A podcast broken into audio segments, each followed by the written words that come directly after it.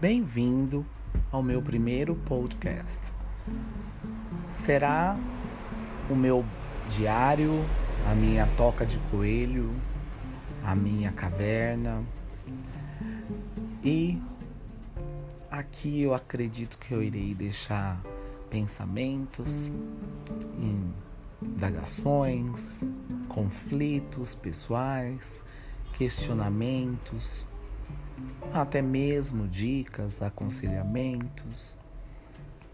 Ainda não tenho uma linha definida de categoria, mas com o tempo acredito que vamos nos encontrar.